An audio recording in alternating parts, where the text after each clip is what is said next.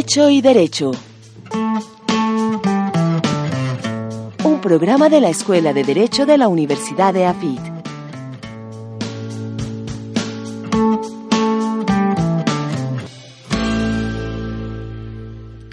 Hola, un cordial saludo a todos. Bienvenidos a una emisión más de Hecho y Derecho, un programa de la Escuela de Derecho de la Universidad de AFIT, Medellín, Colombia. Hoy estamos eh, con el profesor, abogado Juan David Palacio Barrientos. Eh, Juan David es abogado de la Universidad Pontificia Bolivariana, especialista en responsabilidad civil y seguros de la Universidad de AFIT, de esta casa de estudios. Mm, desde allí nos, nos conocemos con él. Eh, y además eh, adelantó estudios de maestría en la Universidad de, de Girona en España, en el máster en Derecho de Daños que dirige el profesor Miquel Martín Casals. Cuando había, además de abogado litigante, árbitro, secretario de tribunales de arbitramiento, eh, es profesor eh, de posgrado en la Universidad Pontificia Bolivariana de manera principal y en algunas otras eh, universidades miembro activo del Instituto Colombiano de Responsabilidad Civil y del Estado, eh, es miembro de su junta directiva. Juan David, bienvenido a Hecho y Derecho. Hombre, Maximiliano, muchas gracias por esta invitación. Felicitaciones por esta dinámica que estás realizando eh, y me siento muy complacido de estar acompañándote hoy acá en esta charla. Bien, Juan David, empecemos hablar un poquito de, de, unos antecedentes previos antes de que nos metamos a hablar de un, de un trabajo que, que has estado eh, desarrollando. Eh, la responsabilidad civil es el derecho de peor familia, ese que muestran en, los, en, las películas de, de, los abogados que van persiguiendo ambulancias, a ver cuándo hay, cuando como le cogen un poder a la, a la pobre víctima para, para, para demandar eh, o se puede hablar en buenos términos del, del derecho de daños? por supuesto que no, por supuesto que... Que no se puede hablar. por supuesto que no es un derecho, es un derecho, este es un derecho eh, que cada día va adquiriendo mucha más importancia porque actualmente son muchas más las personas que se están dedicando al estudio del mismo no al ejercicio, que es un tema absolutamente diferente, sino al estudio del mismo. Y cada vez se van encontrando muchas más dificultades al momento de darle aplicación a este derecho. No, no es cierto del todo que este derecho sea ese como el que vemos en las películas. Si bien es cierto, es una tendencia generalizada que todo aquel que se gradúa de la Facultad de Derecho cree que sabe responsabilidad civil.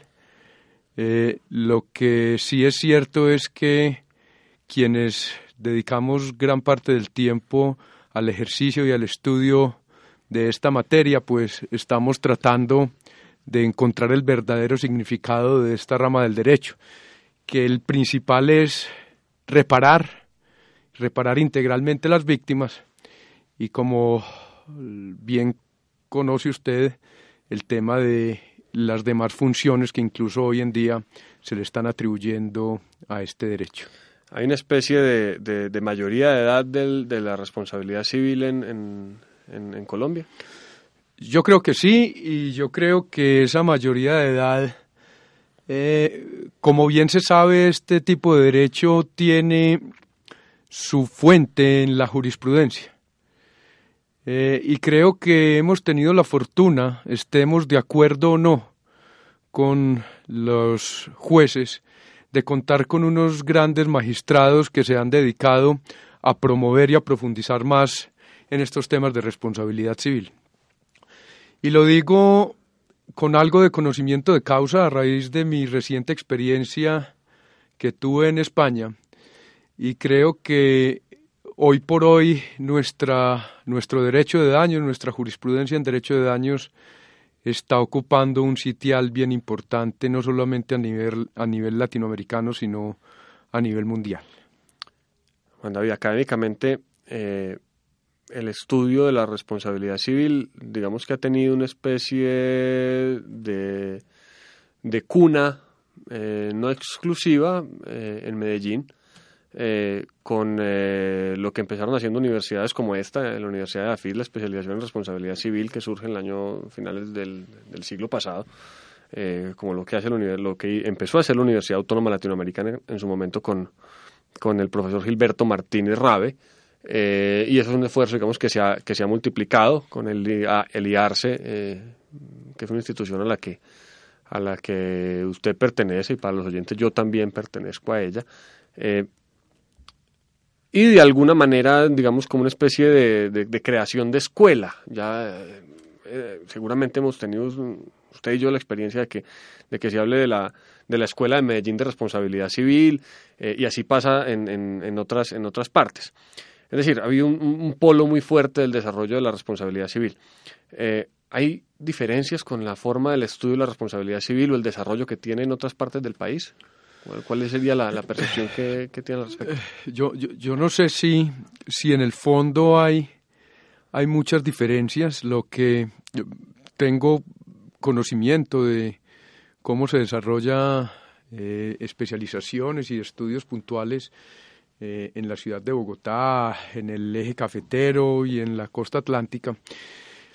Y definitivamente yo creo que acá existen unos autores que definitivamente han eh, de alguna manera delimitado eh, la responsabilidad civil en Colombia. Usted mismo hizo alusión al doctor Gilberto Martínez con su obra que fue o viene siendo actualizada por la doctora Catalina, su hija, la obra del doctor Javier Tamayo, la eh, obra del doctor Juan Carlos Henao, eh, digamos que estos tres, eh, estas tres obras de naturaleza doctrinal de alguna manera sirven de fundamento a la gran mayoría de, universidades, no solamente para el, estudio en pregrado, sino también en posgrado. Y se ha incentivado de alguna manera en las diferentes universidades eh, a nivel nacional se está incentivando los estudios en el exterior, porque nos estamos dando cuenta que es que la responsabilidad civil sí se puede estudiar en el exterior. Bueno, no hay que mirar nuestro, nuestro código, nuestra legislación muy mm, puntual, etcétera. absolutamente, porque es que lo que importa son los elementos al final del día. Entonces lo que se estudia es, si bien es cierto, tenemos unas normas con fundamento en las cuales la jurisprudencia ha desarrollado sus teorías, también nos hemos dado cuenta que en el exterior, y, además fíjese que la jurisprudencia, bien, dependiendo de quienes conforman cada una de esas corporaciones, tienen unas tendencias ideológicas de otros países, francesas, italianas. Por ejemplo, una muy reciente en el Consejo de Estado, cuando estaba el eh, actual ministro de Justicia, el doctor Enrique Gil, tiene una tendencia absoluta marcada por la responsabilidad civil italiana. Entonces, si bien es cierto, no es que haya diferencias por regiones, yo creo que lo que marca la pauta hoy por hoy, y usted bien lo sabe y ya lo mencioné ahorita, definitivamente es la jurisprudencia.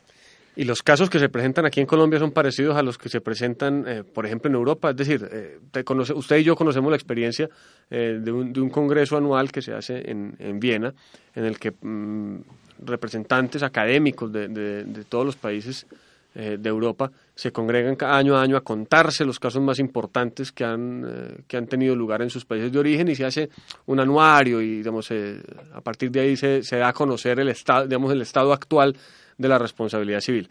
Es muy distinto el tipo de casos que se presentan en uno, en uno y otro lugar, o sea, como lo que jalona el, el, desarrollo jurisprudencial. Eh, lo, que, lo que pasa es que sí tenemos que partir de una base. En general, yo considero que los casos eh, vienen siendo similares, manejándose mucho el, lado, el, el tema de la responsabilidad sanitaria o médica, por ejemplo. Eh, el tema de la responsabilidad civil eh, derivada de la conducción de vehículos automotores. Donde sí puede encontrar uno una mayor diferencia, por ejemplo, es en el tema del, derecho del consumidor, en el tema de productos, porque tampoco podemos ser ajenos a que eh, en Europa y podemos incluir acá necesariamente pues a, Estados Unidos también, además de Europa. El desarrollo tecnológico pues necesariamente es diferente y ha llevado a generar regulaciones relacionadas con esos desarrollos eh, tecnológicos. Pero en general los casos que se analizan no distan mucho de los generales que manejamos acá. Lógicamente la forma de abordarlos eh, van a ser completamente diferentes. mencionaba ahorita al Consejo de Estado eh, y hay un punto que, quisiera yo destacar un poco para, ir entrando a uno de los temas que, queremos tocar hoy. Eh, en Colombia tenemos esa doble jurisdicción, dos órganos, dos eh, órganos diferentes a la cabeza de las, de las dos llamadas jurisdicciones, para hablar del lenguaje, el lenguaje común, que son la Corte Suprema de Justicia para la jurisdicción ordinaria eh, y el Consejo de Estado para la jurisdicción de lo contencioso administrativo. Eh, van por caminos diferentes esas dos jurisdicciones en Colombia en materia del desarrollo doctrinal de la responsabilidad civil o uno podría decir que, se acercan. ¿no? ¿Qué, hay, qué hay ahí en, opinión eh, de Juan David Palacio? A ver, Maximiliano, esa es una pregunta absolutamente interesante.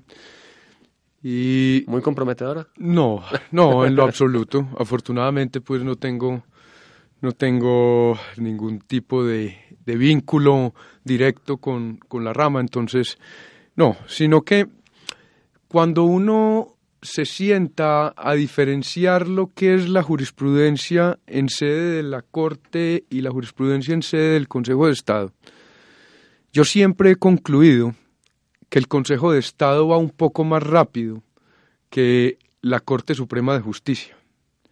Si me preguntan, yo creo que la Corte Suprema de Justicia es un poco más, un poco más cauta eh, en, en el momento de introducir o variar teorías o, daños o, o, causales de exoneración a como lo hace el Consejo de Estado.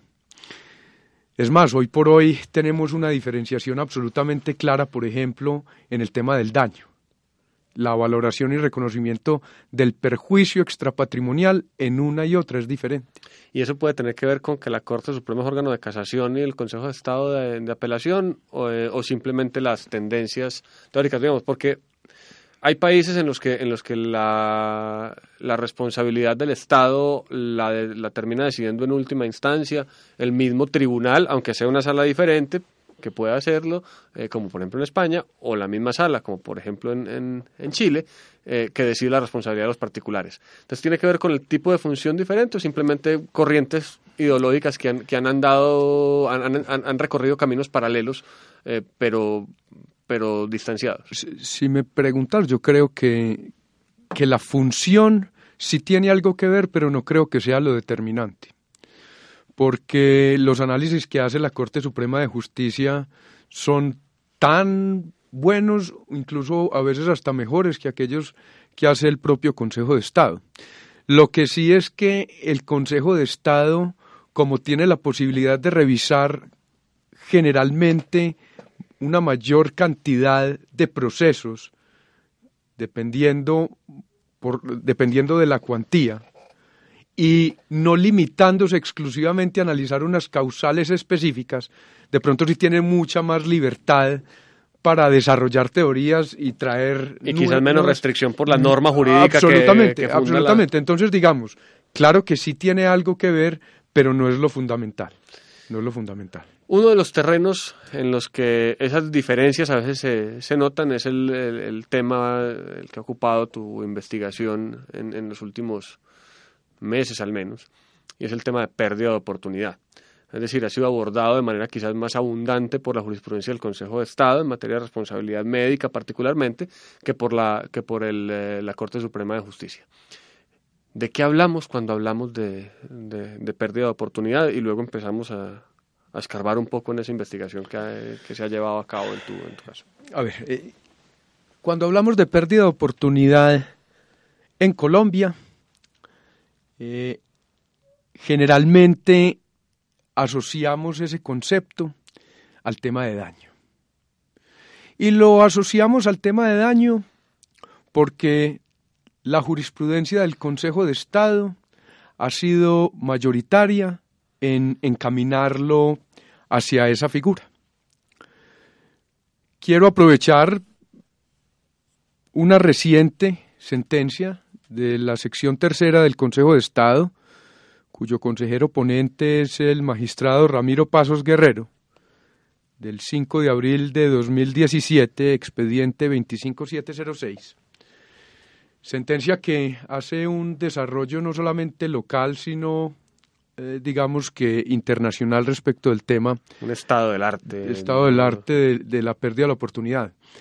Y digamos que ha sido todo un desarrollo del tema, pero más que la cantidad de pronunciamientos, y tal vez eh, lo mencionaba ahorita, acá nos los jueces suelen guiarse por, por teorías que son definidas no solamente por el Consejo de Estado, sino por, por grandes autores reconocidos. Acá entra a adquirir gran importancia la obra del el doctor Juan Carlos Henao, El daño, de la Universidad Externado de Colombia, en la que finalmente al tratar el tema de la pérdida de la oportunidad, en mi sentir de manera errónea, lo incluye dentro de esa parte del perjuicio futuro a partir de una situación inexistente.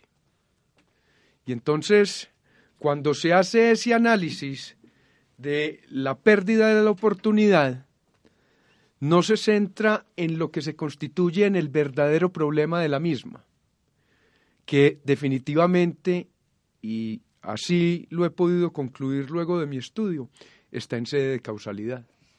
Es decir, mm, en realidad no, el, problema de la pérdida de oportunidad no es un problema de producción o no del daño, sino del vínculo que hay entre, entre el hecho supuestamente generador del mismo y el...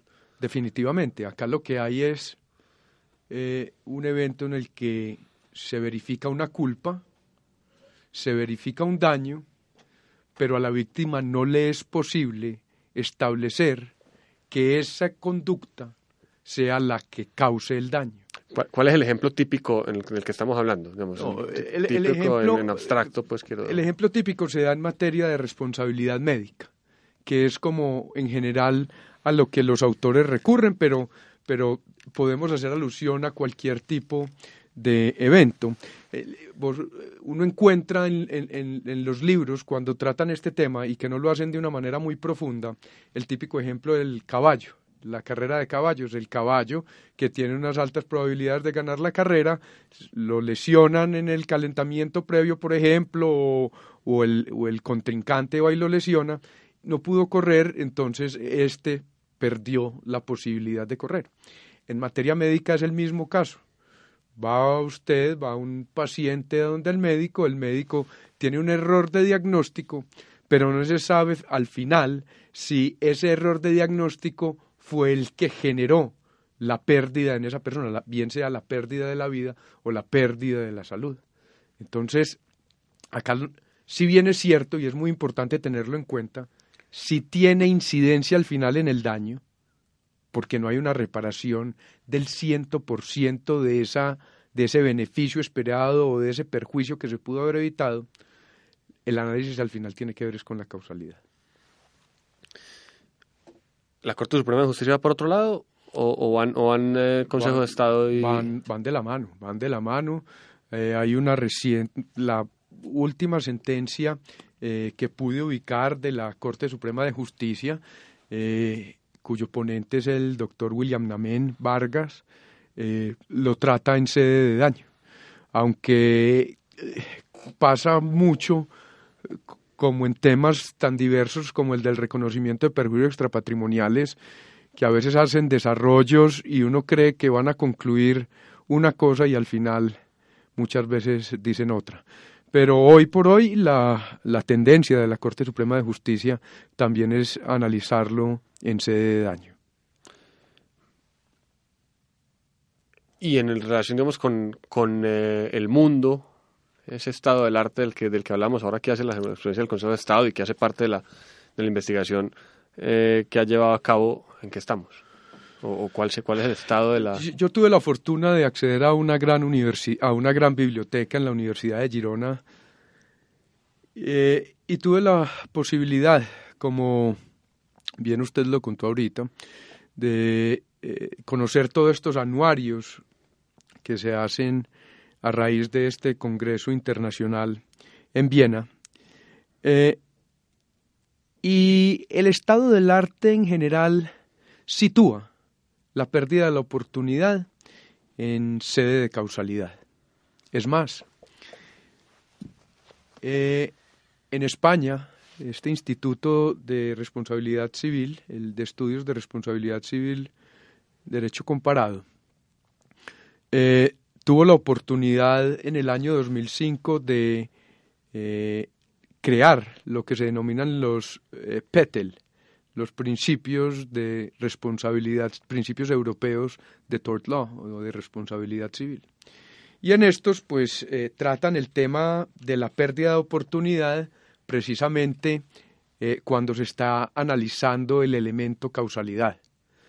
Eh, porque es que definitivamente y en los autores internacionales uno, uno encuentra una vasta eh, información relacionada con la incertidumbre causal y la pérdida de la oportunidad es un tema de incertidumbre causal. Me llamó mucho la atención que al hacer este estudio pude verificar en un reconocido autor español, el profesor Medina Alcós, que tiene un tratado sobre la pérdida de la oportunidad, cómo hace toda esa, esa progresión, empezando a defender incluso la teoría de la pérdida de la oportunidad a partir del daño y hoy por hoy defendiéndola a instancias de la causalidad. Es decir, la, la, la, la más excelsa doctrina internacional pasa del punto en el que está actualmente nuestra jurisprudencia a llegar a la conclusión de que es un asunto de causalidad.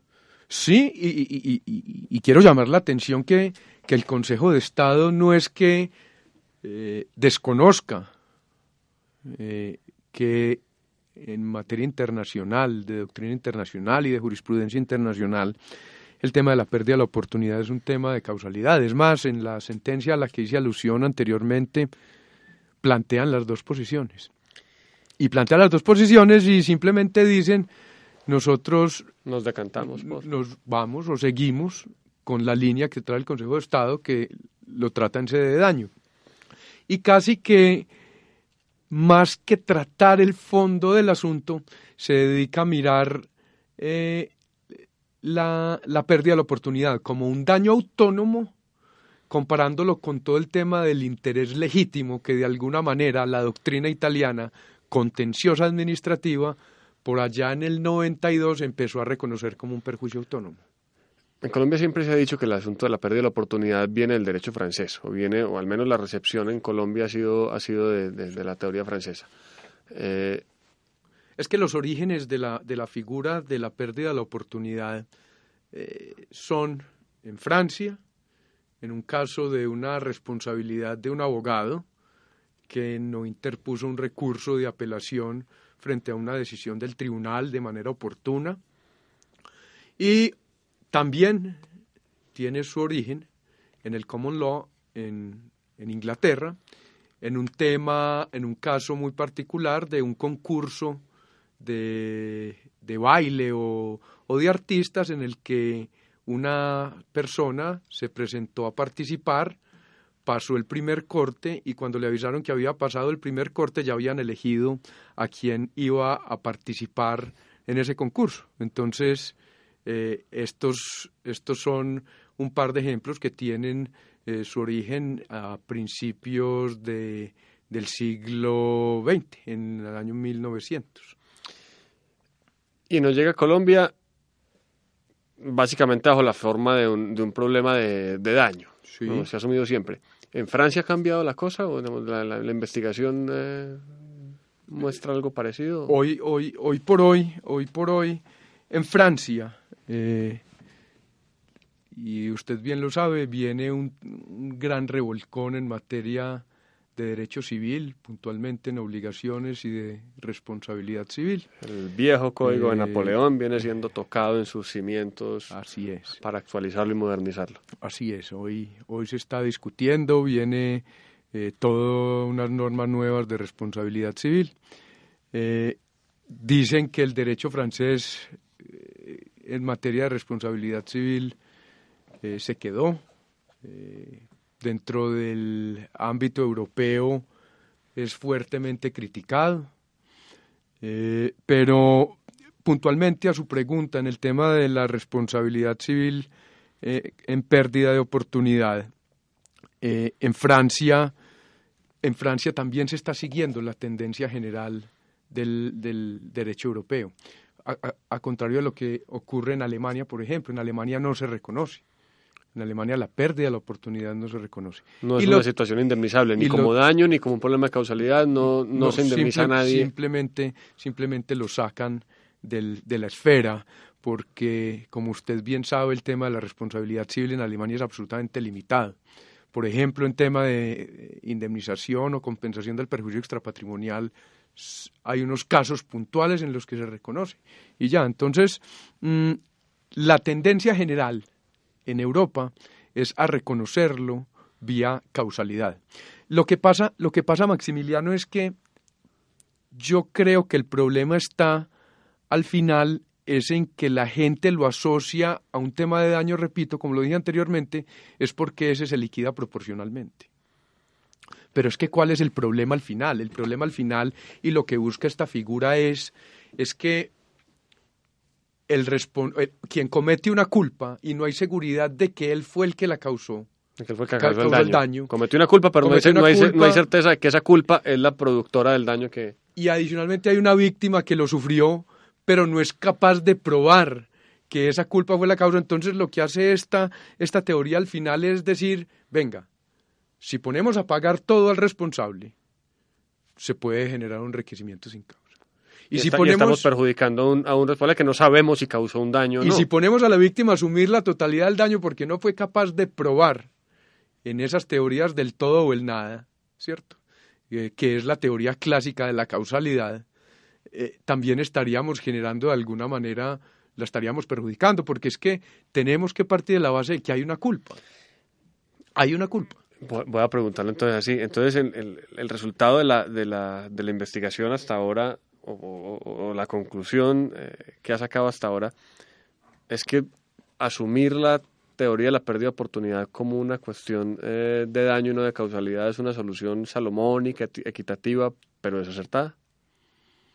Es que es que no, yo no creo que, que esa sea la solución, o mejor dicho, no creo que esa sea la interpretación adecuada para la solución, porque es que eh, el hecho de reconocer o darle la posibilidad a esa víctima de recibir parte de la indemnización y el hecho de hacer que el responsable o el, o el que cometió esa culpa no tenga que pagar el 100% de la indemnización porque no se le puede demostrar eso, no creo que sea un problema de daño.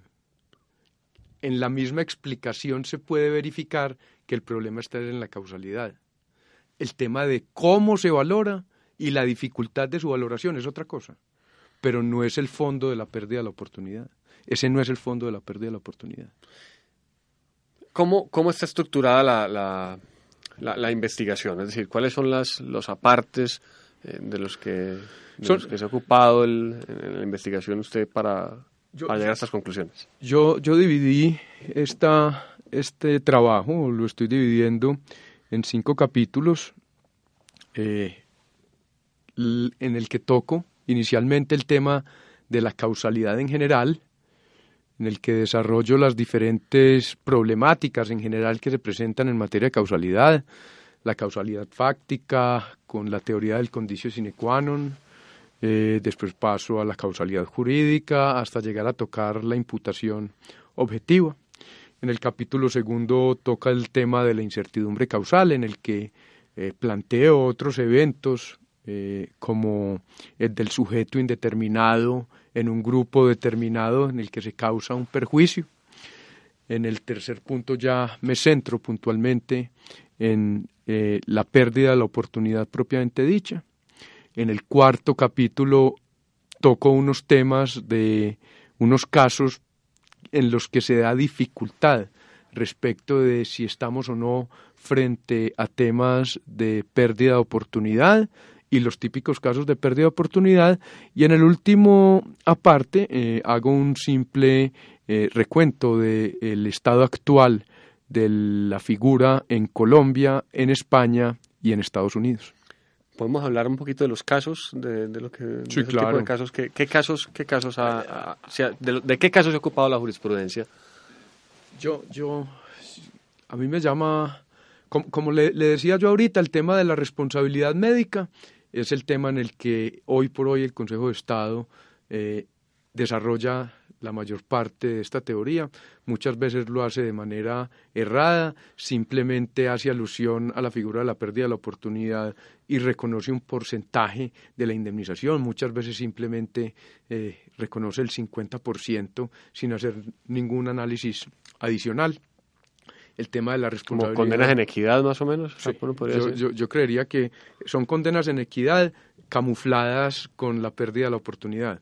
Eh, el tema de la responsabilidad de los abogados, que ya está empezando. Cada cuando, cuando un abogado no presenta una demanda a tiempo, no presenta un recurso.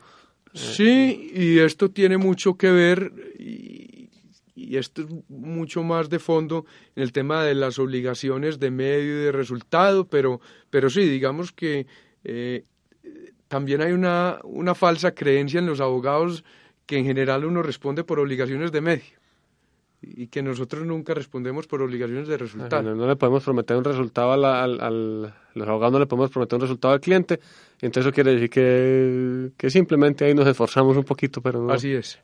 Eh, cuando, en realidad tenemos. Cuando en realidad, incluso en el litigio, en el litigio tenemos unas obligaciones de resultado presentar efectivamente la demanda, practicar pruebas, alegar, eh, interponer recursos, lógicamente cuando hay lugar a ellos, ¿cierto?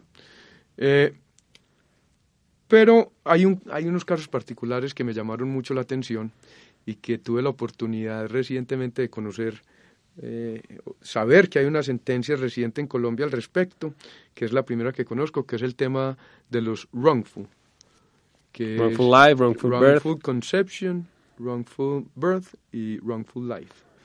Es decir, nacimiento a pesar de que no, eh, concepción a pesar de que se espera, de que se hayan utilizado mecanismos para evitar la concepción, procedimientos que médicos. Nace, un niño completamente sano, a pesar de que... Los papás habían utilizado mecanismos que buscaban evitar la concepción. Así es, entonces un procedimiento, un tratamiento tendiente a evitar la concepción, pero que falla como consecuencia de una culpa. Eh, o que falla como consecuencia de una vasectomía, de la, falta de información, porque ahí está la discusión. Porque si este falla como consecuencia de una culpa, a mí no me cabría ninguna duda de que acá hay lugar a, a una indemnización de el 100% del perjuicio que se cause. Ya, ya discutiremos, ya discutiremos el, tema del perjuicio, absolutamente. Si el perjuicio es el, que haya nacido alguien o no. Bueno, solamente pero, pero eso daría en life, pues, en wrongful life, eso sí da, y la jurisprudencia internacional, eh, en casos en, en Alemania y en Holanda, ya se dijo, eh, porque, porque la legitimación en el wrongful life la tiene el, el bebé. El, hijo que ha nacido. El, que nace, y han dicho, no señor, usted no puede, usted no puede pretender eh, preferir la muerte a estar vivo. La vida es el, el derecho máximo, más importante, y nosotros no lo vamos a indemnizar. Ah, hace poco me hablaron de que en Chile resolvieron un asunto de estos por, por la de, de, decidir que en realidad lo que eso es, lo que eso suponía un daño a la autonomía reproductiva de la pareja. Y por lo tanto indemnizado casi como un daño extrapatrimonial, como un daño moral, eh, con una particularidad, y es que dieron una, otorgaron una suma como indemnización lo suficientemente alta como para que fuera algo así como el lucro cesante que los padres van a tener para el sostenimiento eh, de, ese, de ese hijo hasta que obtenga su autonomía financiera, etc. Es que definitivamente en el wrongful conception, que es eh, en este que veníamos haciendo alusión, la discusión está en, hombre, ¿qué le indemnizo? Y como esto, supongamos que si hay una culpa, que le indemniza. Pero le voy a decir una cosa. y que es, y que es lo, más, lo más importante. Acá estamos enfrente de responsabilidad contractual, el tema de la previsibilidad y la imprevisibilidad del perjuicio. Y entonces, ¿qué indemnizo? ¿A, qué, ¿A qué se obligó el médico, la institución, etcétera? Entonces, digamos que ese es el gran problema ya. Y en el wrongful conception, el tema de la pérdida de la oportunidad es, perdí la oportunidad de no tener un bebé y tener mi, seguir viviendo mi vida como la traía. Pero digamos que ahí no se genera tanto la dificultad, la dificultad se genera es en el wrongful birth. Es en el que una pareja quiere tener un bebé, en el que se hacen exámenes y no se identifican enfermedades en ese feto y nace con malformaciones genéticas que eso sí generan problemas en la vida de ese bebé. Entonces, bueno, no tanto, no tanto que sí podremos discutir a, a los padres, sino al, sino al, al bebé. Sí, okay. al bebé y también a los padres, porque acá la acción sí la tienen son los padres. Y la tienen los padres y hay un fallo en Alemania en el que en este tipo de procesos le reconocieron a los padres eh, un lucro cesante de los alimentos, pero en exceso de lo que normalmente se gastaría un padre en, el cuidado de sus hijos, destinado para los gastos, esto, esto un daño emergente, representado como en lo que pudieran necesitar en pañales, drogas, alimentaciones especiales que necesitara ese menor. Pero la discusión en el wrongful birth está en si realmente se habría tenido la posibilidad o no de abortar. ¿Cuál es una condición acá? Que, en el país exacto que el aborto sea permitido en algunos en las circunstancias en las que se habría producido absolutamente que solamente tendrá cabida este tipo esta figura en aquellos países donde el aborto es legal. Y bajo las condiciones en las que sea legal. Y bajo las condiciones en que sea legal. Entonces la discusión es, yo estando en la posibilidad de abortar, usted me dio una información equivocada, yo perdí la oportunidad de tomar esa decisión.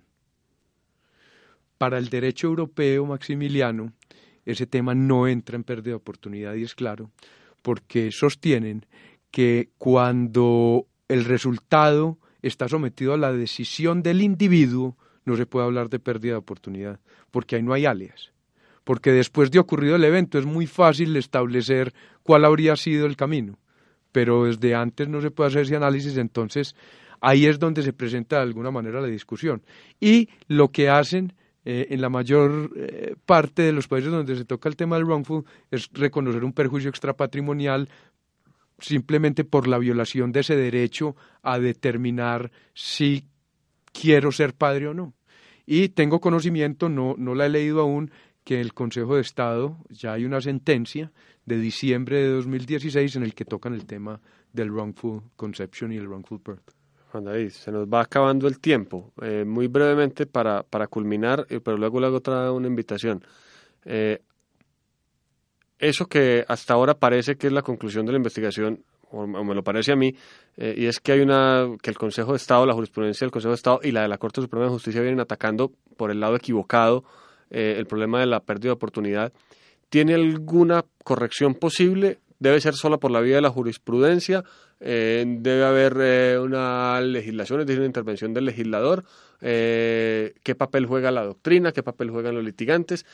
¿para dónde puede ir? Después una especie de, visión de futuro muy brevemente, yo sé que puede ser muy comprometido en poco tiempo, pero... Sí, pero yo creo que finalmente eh, un proyecto, lo ideal sería ley, lo ideal sería tener algo como los, los principios de derecho europeo que dijeran qué pasa en los casos de incertidumbre causal.